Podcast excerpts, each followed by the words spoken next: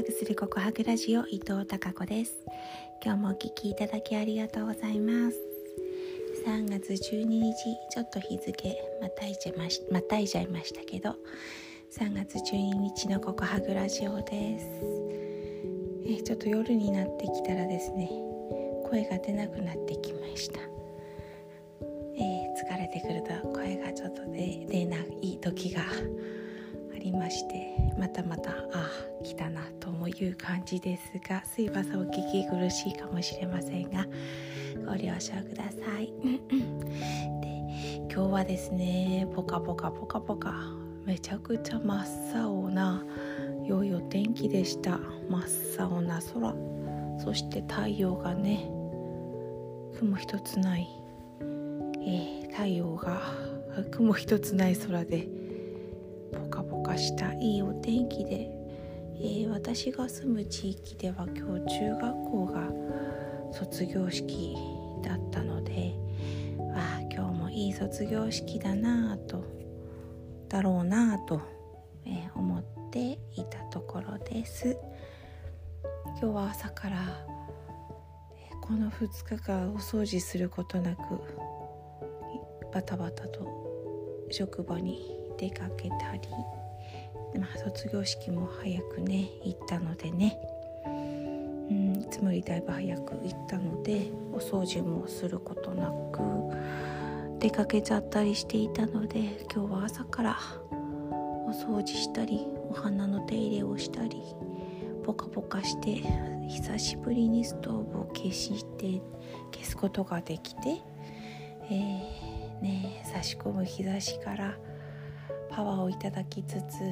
窓を開けているとですねワンちゃんのムクがすかさずその窓際でねえー、日光浴しながらお昼寝爆睡していましたね。そんな、えー、朝のスタートから始まり今度は次の私のイベントですね。来週今次の3月20日にオンラインで参加するイベントの、えー、最終のスライドを仕上げたりしていました。はい。そんな一日でしたが今日もですね実はちょっとこうコメントメッセージとかメッセンジャーとかやり取りしてちょっとね昨日の卒業式の感動の余韻を、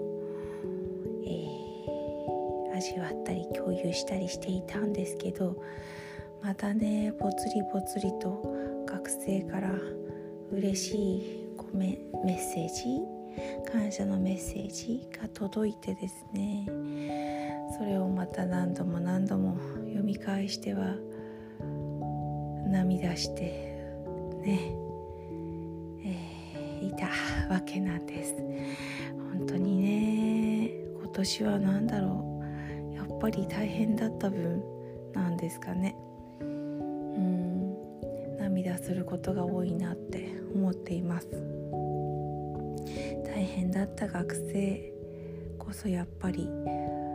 思い出に残るなぁなんて思ったりして。本当に就活で大変で自暴自棄になっちゃってうん切ることが辛いって感じていたって。そうそんなこともねいつもいつも毎日のように来て話してくれて担任とか中野先生と、えー、二人三脚3人、ね、ゼミの先生と3人そして本人と4人でなんとかなんとか乗り越えて本人が一番頑張ってそしたら卒業の時にこんな風に少しは成長できたと思っていますとかね。うん。それからねそれをねここで乗り越えたことが自信になってうん、大きく成長した姿を見せられるように4月から社会人として辛いこともたくさんあると思いますが前回と同様に乗り越えて立派な社会人になれるように頑張ります。なんてね。こんな風に思ってもらえて本当に幸せなお仕事だなって思っています。はい。それでは明日もまた皆さんにひまわりのようなたくさんの笑顔の花が咲きますように。